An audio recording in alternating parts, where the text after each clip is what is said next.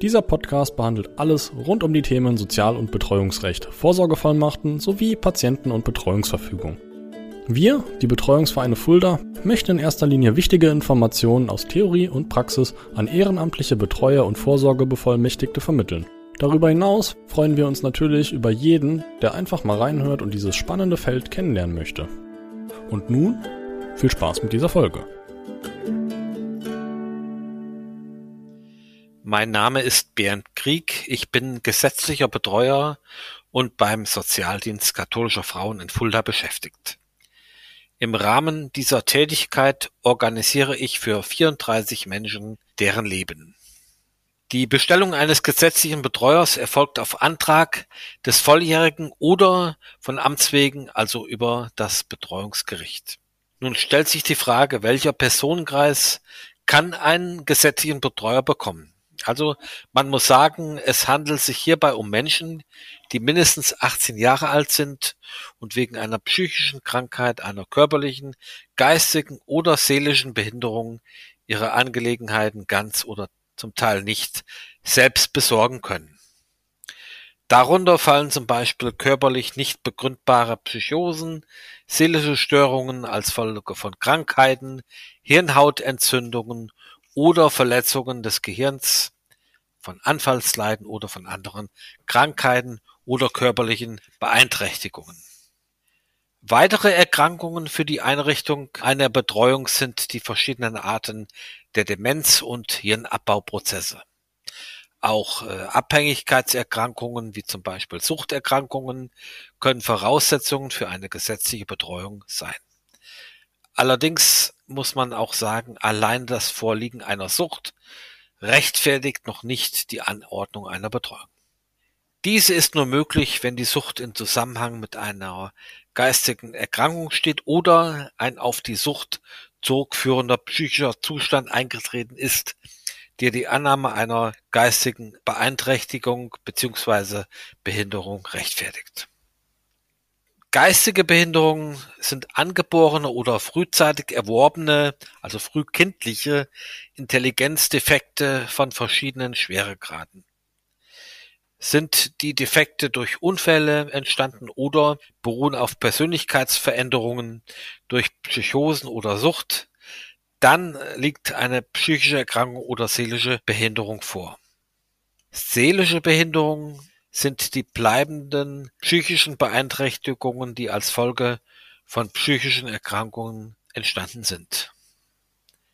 Auch körperliche Behinderungen können Anlass zur Bestellung eines Betreuers sein. Es müssen aber Behinderungen sein, die die Fähigkeit, die eigenen Angelegenheiten zu besorgen, wenigstens teilweise aufheben oder schwer behindern.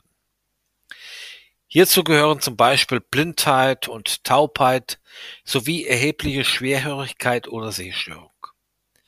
Auch andauernde schwere Erkrankungen, die die Bewegungsfähigkeit nahezu aufheben, gehören hierzu, zum Beispiel auch ja schwere Herzleiden.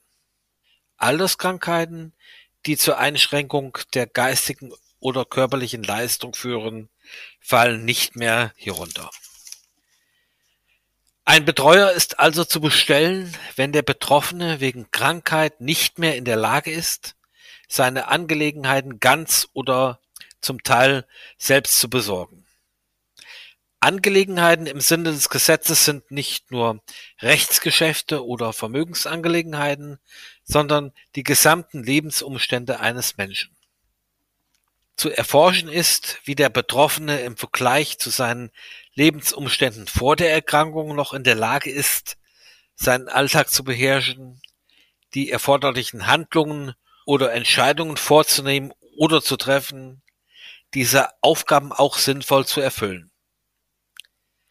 Festzustellen ist, ob die Fähigkeiten des einzelnen Betroffenen durch die Erkrankung oder Behinderung beeinträchtigt sind, im Vergleich natürlich auch zu früherem Verhalten. Die Aufgabe des Betreuungsgerichtes ist es nicht, von der Norm abweichendes Verhalten festzustellen oder durch die Bestellung eines Betreuers sozial unerwünschtes Verhalten zu verhindern. Also kann die Bestellung eines Betreuers erfolgen, wenn ein Betroffener seine Aufgaben beziehungsweise seine Angelegenheiten ganz oder zum Teil nicht mehr selbst erledigen kann. Wichtig zu wissen ist noch, die Geschäftsfähigkeit wird durch die Bestellung eines Betreuers nicht berührt. Also das bedeutet, dass auch für einen geschäftsfähigen Menschen ein Betreuer bestellt werden kann. Der Betreuer ist für bestimmte Aufgabenkreise zu bestellen. Also diese sollen nicht zu weit gefasst werden.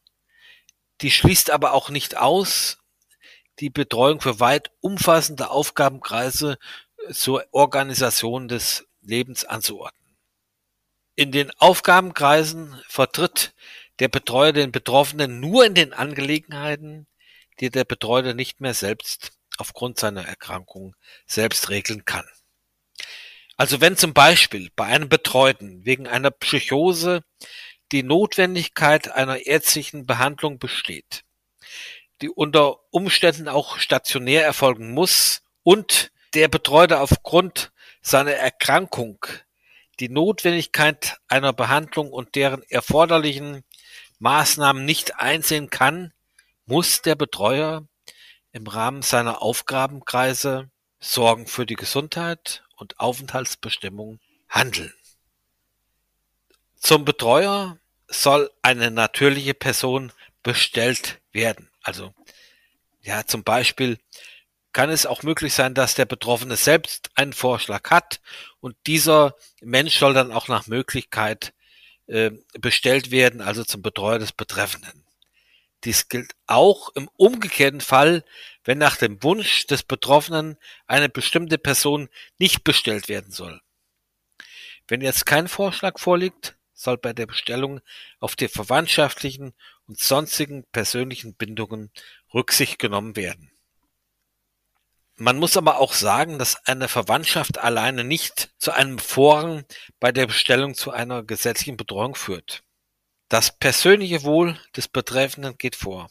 Und man muss auch sagen, ein Berufsbetreuer soll auch nur dann bestellt werden, wenn kein ehrenamtlicher Betreuer gefunden werden kann.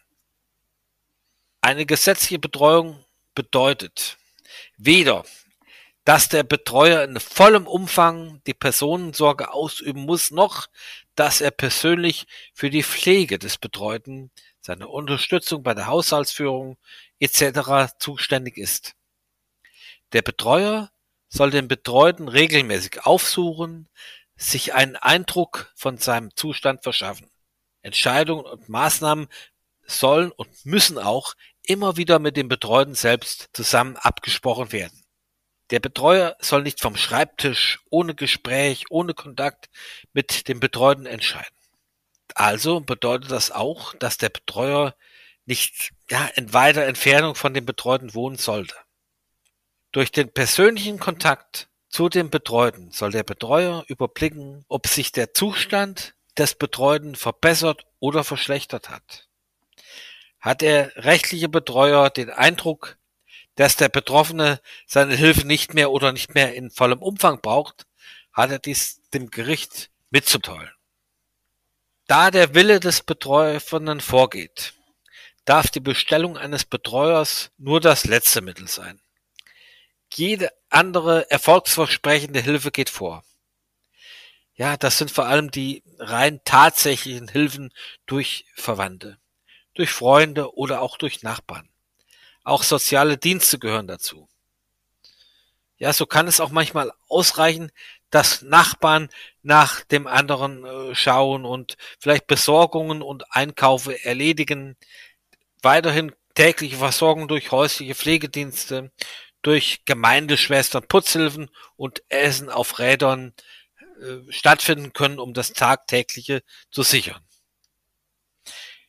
Es gibt nicht wenige Menschen, die eben eine rechtliche Betreuung nicht unbedingt wollen, sondern schon vorsorglich für sich es über eine Vorsorgevollmacht regeln wollen.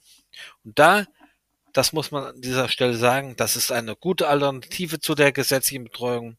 Gibt es umfängliche Beratungsmöglichkeiten durch die drei Fulderer Betreuungsvereine, die AWO, VDK und SKF. Dieser Podcast wird durch die drei Fuldaer Betreuungsvereine der AWO Fulda, SKF Fulda und des VDK Betreuungsvereins Fulda veröffentlicht.